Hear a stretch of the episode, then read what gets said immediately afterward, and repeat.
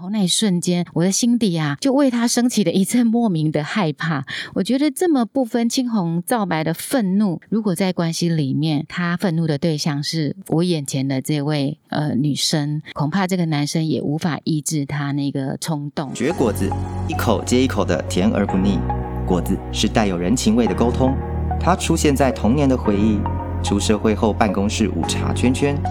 他走进家人朋友的饭后时光。又见证两人爱情的温度，有时它伴随一段增广见闻的旅程，有时又成为节气的伴手必备。让我们一同绝果子，生命展现新色彩。Who choose you will？嗨，我是甜酒酿，我们又一起来到这里了。我们现场还有奶粉罐，大家好。柠檬干，Hello，好，我们今天呢要再聊一个话题哦，是呃去年呃在韩剧有一部非常红的，但是我也是刚刚才知道的哈，已经过了一年了。那个韩剧的名称叫做《无法抗拒的你》，我觉得正好非常符合我们在谈感情路上啊、呃、关系路上的这个议题。那呃这个韩剧呢，它其实是在讲一个。即使不相信爱情，但是仍然很想恋爱的女人啊，还有一个是认为恋爱很麻烦，但是却很享受暧昧的男人哦，这之间的很超现实主义的浪漫爱情故事。柠檬干，你你你觉得这个故事对你来说，你想到什么呢？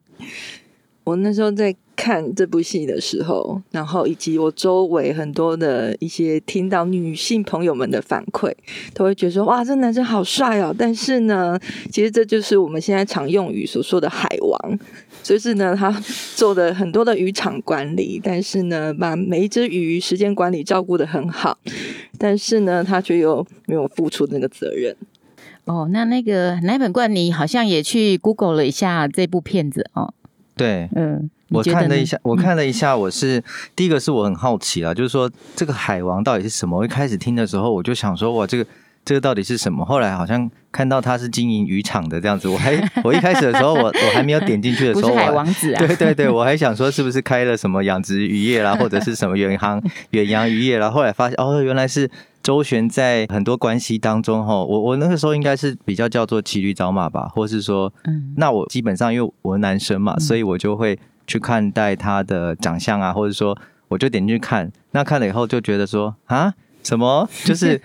这样子的，应该其实也不是说以貌取人啊，但是就是会很难想象说为什么他会在呃我们的呃年轻族群嘛，或者是说就是非常这段时间非常非常的夯哈，所以我我想我我。真的是很好奇，也比较不了解，这个就有待大家帮我们说明一下喽。而且呢，刚刚讲到这个海王啊，就是养了一群鱼。其实虽然你们两个都没有看过，但是很。不不谋而合的，在这个剧情里面，这个男主角呢，他养了一群蝴蝶，所以他是以也是这个概念下哈，就是呃用这样的来比喻，嗯，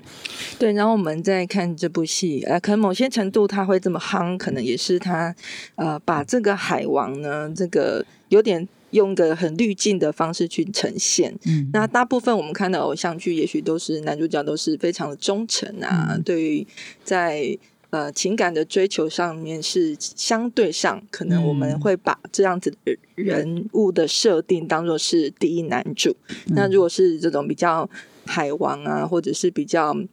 呃，轻浮对情感上面比较没有那么认真的，我们会把它放在第二的男主角。但是他这一部他特别，他就是反而把这样子的人设当做是第一男主角。那我自己在知道这部戏，然后比较好奇的是，哎，其实这些女生们周旋在他的渔场里面的，其实他们也都知道说这个男主角这样子的特，他是这样子的状况，但是他们好像没有办法去抗拒。这个男生的吸引力依旧就是愿意这样子飞蛾扑火，然后在这个渔场当中继续的这样子周旋。我觉得这是一个蛮奇妙的一种状态。你刚刚讲到说，我们原本的人物设定，大部分叙事里面的主角通常要是有一定程度的正面。我忽然想到说，例如，即便是我我小时候看的那个呃哆啦 A 梦，好了，他的呃主角大雄嘛，他即便再怎么吃亏，他的个性也是一个憨厚老实哈，所以再怎么样，我觉得他都有一种讨喜，他都有很专一，对 对对，他很专一，对他所喜欢的女生很专一。那今天好像这个戏，他好像突然扭转了过来，变成小夫才是那个主角，然后使坏，然后在这当中呢，就是既然还会有周旋在很多的关系当中。这个对我来讲真的是一个很新鲜的事情，不晓得对为什么呃突然之间故事好像大逆转啊！真的，而且以前那样的设计，呃呃男一男二，好像到最后，即便他刚开始是渣男，他也应该会到最后会悔改吧？啊、哦，就是到了结局的时候会转回来。但我们都知道，就是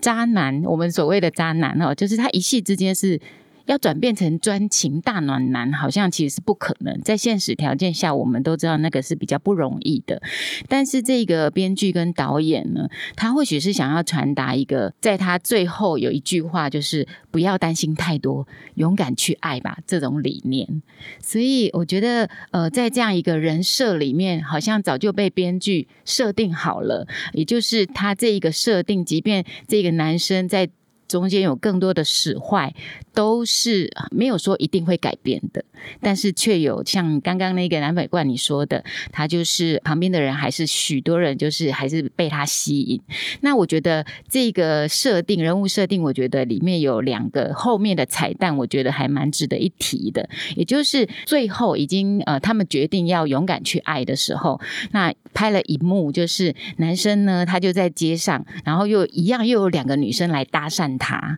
然后那女生就问他说：“哎，可以跟你要电话吗？”然后男生他就非常开心的说：“哦，电话吗？”但是此刻呢，那个镜头就转向那个这个女主角已经从对面走过来，因为他们已经交往了，对面走过来，然后他就说：“哦。”我有约了，抱歉。然后他就转身迎向他的女朋友，也就是他在那个过程当中，其实他还是很开心有人来搭讪他。但是呢，因为女主角出现了，他就说：“哦，我有约了。”但他并不是说我有女朋友了，大家要注意。好，那另外我们看到另外一个彩蛋就是女生的哈，女生她因为也有一个呃从小一起长大的青梅竹马，所以当她。决定要跟这个男主角说“我们交往吧，我们勇敢去爱吧”的那个时候呢，嗯，他突然跟这个男主角手牵着手在外面散步的时候呢，眼光刚好调向一个咖啡厅。他从小一起长大的那个青梅竹马，他跟别人有说有笑，也是跟另外一个异性有说有笑的时候，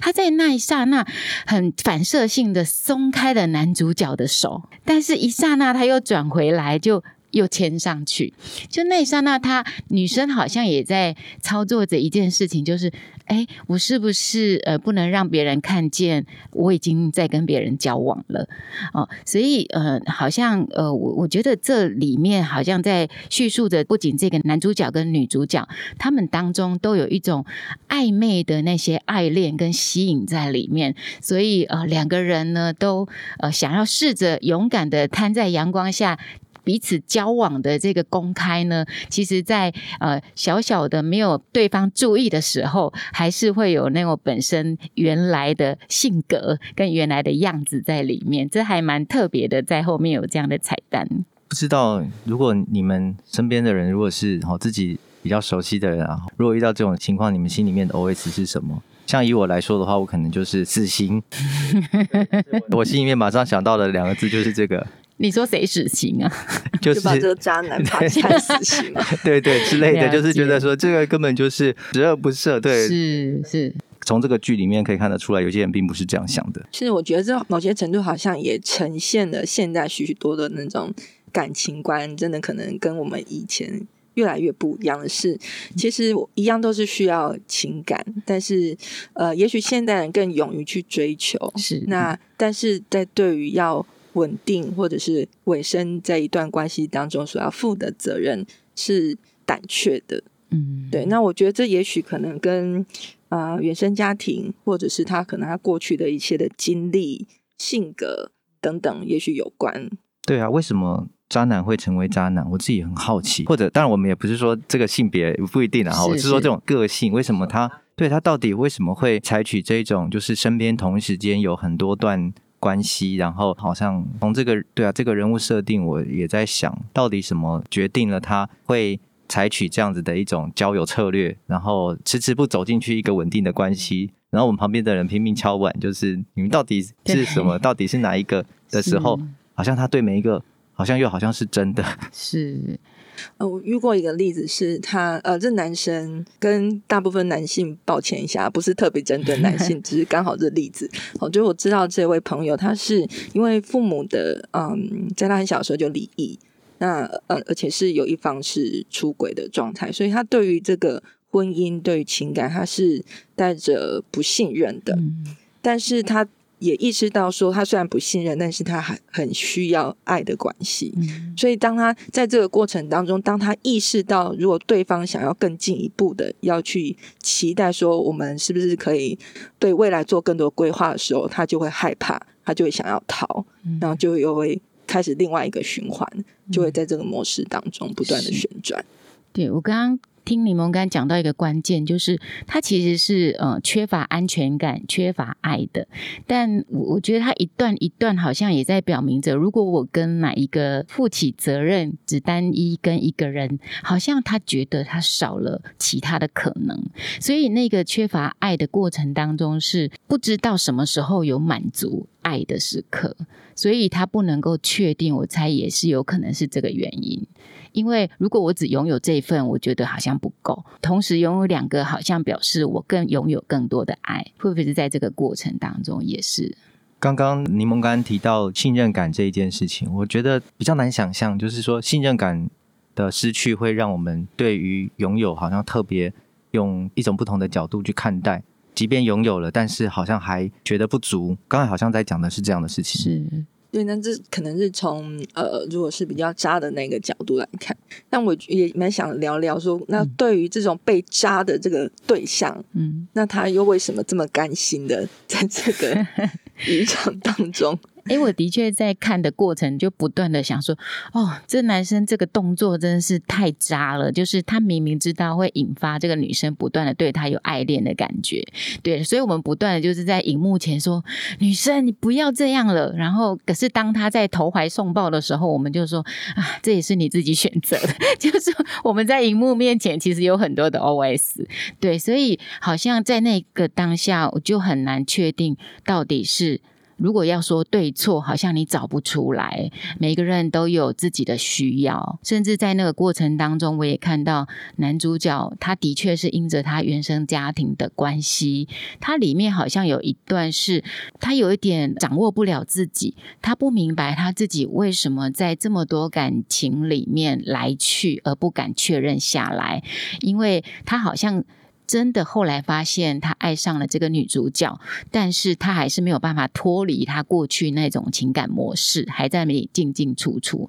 所以他好像有一段就是那个非常清楚，他他好像在那个呃十字路口，然后非常彷徨的面对自己的感情状态。我觉得这个也是蛮特别的一个描述。所以你的意思就是说，渣男走到一个地步的时候，他也会意识到自己不，我觉得可能不是病，应该是说，对他不由自主的那一面，他其实也有所意识，是，但是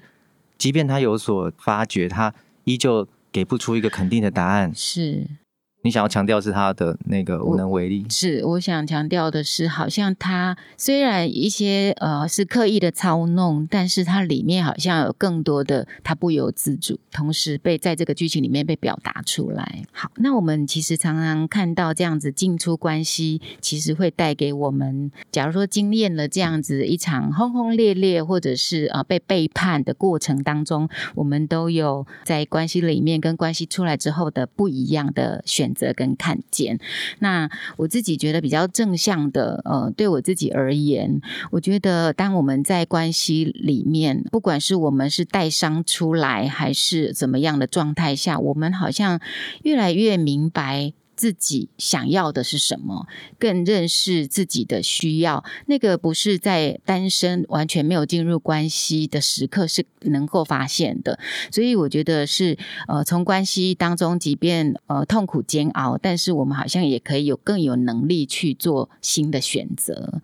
嗯，这是我觉得呃进入关系比较带出来的正向的。甜酒酿可不可以再给我们说一点，就是说有关这个渣男，因为我觉得呃可能我们，我想我我刚才想到的例子，可能在艺人当中，可能就是我们最近那个阿红嘛，吼，那他前应该说前一阵子啦，这也有一段时间了，那不晓得有没有。我们身边有这样子的人吗？我是过去啊，我有服务过一个个案的经验，但是这个性别是颠倒过来，是女生哦。那我要说的倒不是说她是呃怎么样的情感背叛，我觉得比较是她在她不由自主的选择里面，然后好像带出的这么不断的在重复关系里。我我这个例子哦，比较不是她同时拥有好多对象，而是她一段一段的感情虽然是专一。但是他选择的对象好像都带给他的伤害是一样的。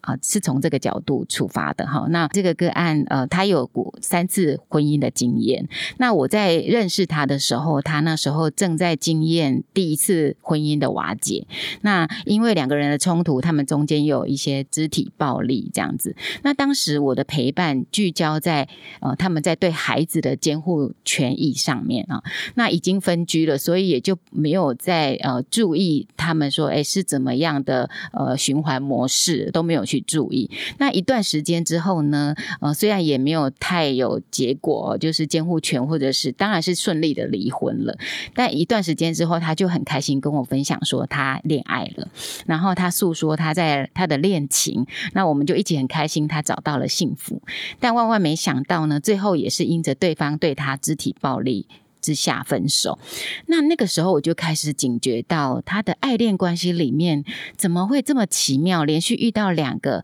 呃另外一半，然后都对他诶有暴力的状况。那我那个时候觉得呃很惊讶，接着很快的呢，他又投入了第三段恋爱，然后又很快要进入婚姻。当时呢，他已经怀孕了，然后他诉说着他幸福的未来，因为他觉得他过去那两段都不能够带给他幸福。当下我就问起。她的幸福小细节，然后她就说，有一次呢，她跟这个第三任即将要进入婚姻的这一个男男朋友，他说他们有一次在聚餐，那呢，这个女生她因为一些事情就跟邻桌起了一些冲突，而她的未婚夫呢是毫不犹豫的为她挺身而出，并且。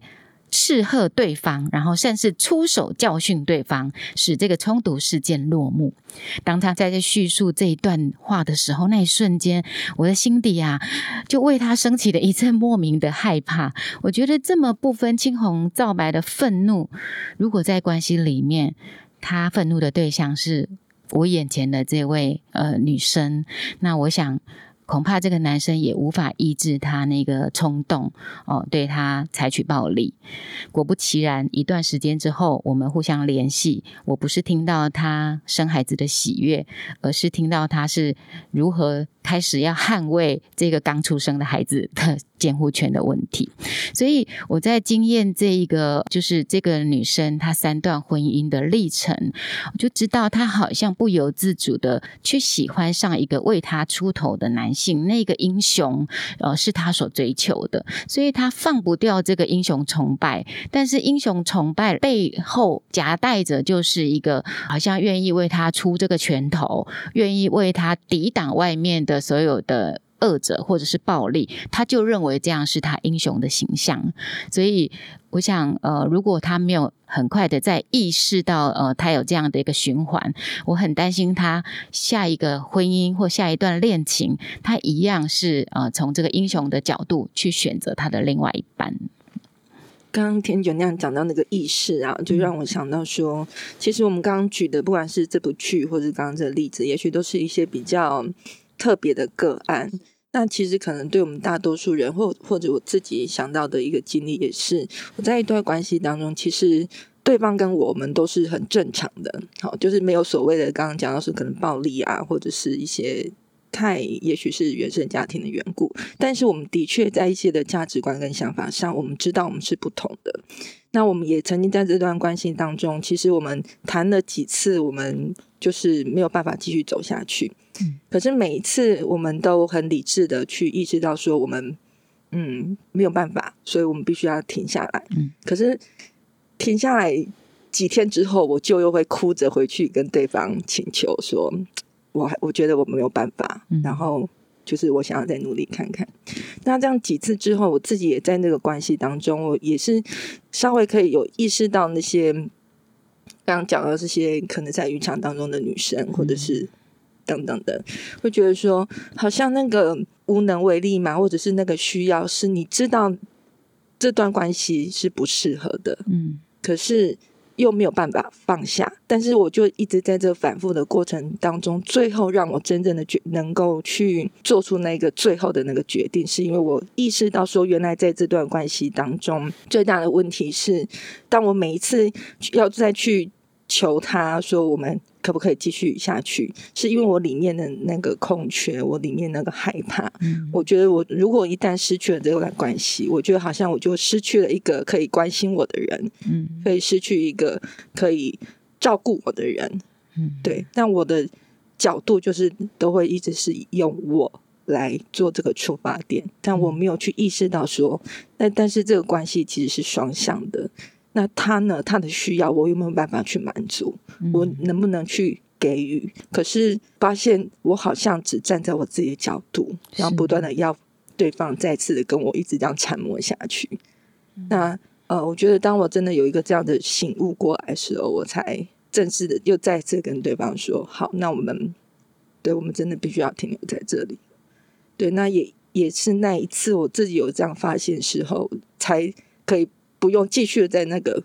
就是这样的周而复始的这样的一个循环当中。我刚才听到两种角色，对那个渣男个性的人来讲，这种也许是他过往没有被满足的那一段关系，可是那个角色不是他身边的这一个人，所以他就一直可能想要跳脱，或是他想他想要切换，或是他觉得这个人已经不适合了，所以他觉得这个还不是我的真命天子或真命天女。但是相反的来说，另外一个单向仰慕是他需要我，原来他。他需要的就是，我觉得有一点，就是我能够来来拯救他，或是我能够来满足他的时候，其实我觉得那个那个其实可能也只是在弥补自己单方面的那个空缺。所以两个人好像目光永远没有交汇在一起的时刻。我记得那个剧里面，他好像也有强调说，导演的拍摄有时候他是很局部的，就好像我们的目光永远只看到一些我们想看到的东西一样。那个导演他一开始带到的好像是嘴巴是吗？就是好像有一些部位，然后接着他就慢慢。带到全面，但是这些感情当中，我们都好像没有办法真正的看清楚对方是谁，然后我们自己是谁。然后我就觉得说，哎，这个部分，呃，我们真的没有能力看清楚，导致就是好像关系就会不断一而再再而三，我们坐落在不停的选择对象或者不停的被选择，然后也甘心乐意这样子的一个问题当中。的确是，那导演的拍摄是很呃非常特写眼睛。特别特写嘴唇呐啊，在那个过程当中的确好像是非常有爱恋的那个那个氛围。那的确是在恋爱过程当中，其实我们真的像奶粉罐说的，我们也许眼睛。只能看见那个非常局部的一个当时的那个好像荷尔蒙分泌，然后那个呃情愫啊，就是说我们没有办法看到很全面的。但呃一次一次呃或者随着我们的呃年龄渐争哦其实我们在很多的过程当中都可能遇到一个。觉醒的契机，就是有一个自我觉察的一个过程，就是呃，我们总会到经过那个前面的那个爱情的有效期限，呃，几个月之后，总归会落入现实。那我们如果可以重新去思考，说用一个全面的眼光啊，呃，来看看对方，然后也看看自己，是不是有一个机会，我们可以重新去审视这一切的呃问题，这样子。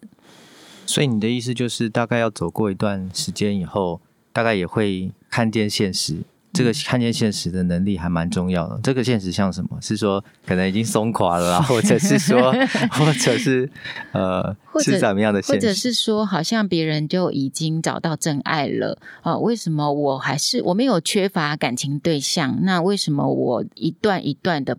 呃，一直重复，是我总是遇到不好的人吗？呃，是呃，我们以前总是会这样想哦，那就再换一个。但是如果在这个过程当中，你是没有停下来，好像先成为单身，然后重新去思考过去那些问题，呃，等于是一个有一个自我觉察的一个呃，呃，关系的一个空窗期，好像更容易进入这样的一个觉察。哦，所以关系的空窗期还蛮重要的，也许不是我们。愿意的，那这个时候可能对于那个呃渣男也好，或者是说他追求他的人也好，突然之间就忽然好像有一些机会警觉，然后醒思。嗯，是。那有时候不一定是在嗯、呃、关系的空窗期，嗯，我觉得有时候是我们很容易会自我欺骗。其实很多时候我们可能已经意识到，就像我刚刚举到的举例，但是我们还在自我欺骗说哦。说不定我可以帮助他，我可以改变他，我再努力一点就可以啦。嗯。但是如果我们一直在这样里面，但是如果我们真的意识到，如果你一直努力，但结果并不如你所期待的，是时候也许必须要画一下一个休止符。嗯，对，必须按一下一个暂停，让自己不要在一个自一直自欺欺人的一个这样状态当中。那我觉得，如果这个时候有。呃，好朋友其实也蛮重要的。对，虽然这个朋友要冒着生命的危险被你讨厌，但是我觉得在我之前那个时候，是因为我的好朋友他不断的提醒我，然后甚至每一天会监视我。哈，所谓的监视就是，譬如说他知道我可能呃今天或者是什么时候我会跟这个人碰面，然后呃回去之后他就会问我说：“哎，那你们状况怎么样？”你的心情怎么样？嗯，对，那我觉得这个是，当然是在一个爱跟信任的关系下接受这位朋友的帮助。那我觉得至少对我来说，那是让我可以从这样子不断周而复始的里面，让我下定决心好，我要脱离。那再加上有这个朋友的帮助，可以让我慢慢的真的真正的走出来。所以这样关键可能还是要有一个亲密的朋友，然后我们的关系至少我们曾经发生过我的感情史。我的这个粉红泡泡对别人来讲是看得见的，也能够去戳破的。否则的话，我可能当我如果筑起一道墙，呃，也没有人能够走得近的时候，那可能又是我。跳进下一段关系的开始而已，那就不会变成一个跳脱。是，对，我们刚刚有听到柠檬干有说，我们其实需要一群比较呃紧密或者信任的朋友来帮助我们走过呃某一段时期。但就像我刚刚那个例子，我其实听到她也是有好多的闺蜜啊、跟她一起在这个三段婚姻的过程当中，他们都不断的跟她一起一鼻子出气，然后一起来骂对方，呃，骂他们。认为的渣男，这个动手的另外一半，那好像呃，如果说是是属于这类型的朋友，对他的人生要看见那个循环，好像也是不容易的。是因为有时候一些议题其实是蛮深的，所以有时候是很需要专业的帮助。那我曾经听过有个例子，就是呃，有一位男生，然后他寻找的伴侣的对象一直都是那些呃很忧郁的啊，然后看起来就楚楚可怜，很需要。帮助激起他保护欲的这样子的女生，那可是当他在陪伴，或者是当他在这样关心当中，他其实自己也非常的痛苦，所以到最后他没有办法坚持下去，就只好暂停，呃，就是画上句点。可是他下一次又会再找这样子的一个女生，那他自己意识到说，哦，他好像怎么都在这个循环的时候，那。他后来就去找专业的咨商师，那咨商师就帮助他在这个理清的过程当中，去看到说，哦，原来在他的原生家庭当中，他的母亲就是这样的角色。那所以在他很小的时候，他就觉得他必须要去保护他的母亲。所以当他在呃关系当中，他看到跟他母亲类似的这样子的特质的时候，会特别激起他的保护欲。所以，反而面对一些很正常、健康、阳光型的女生，她反而是无感的。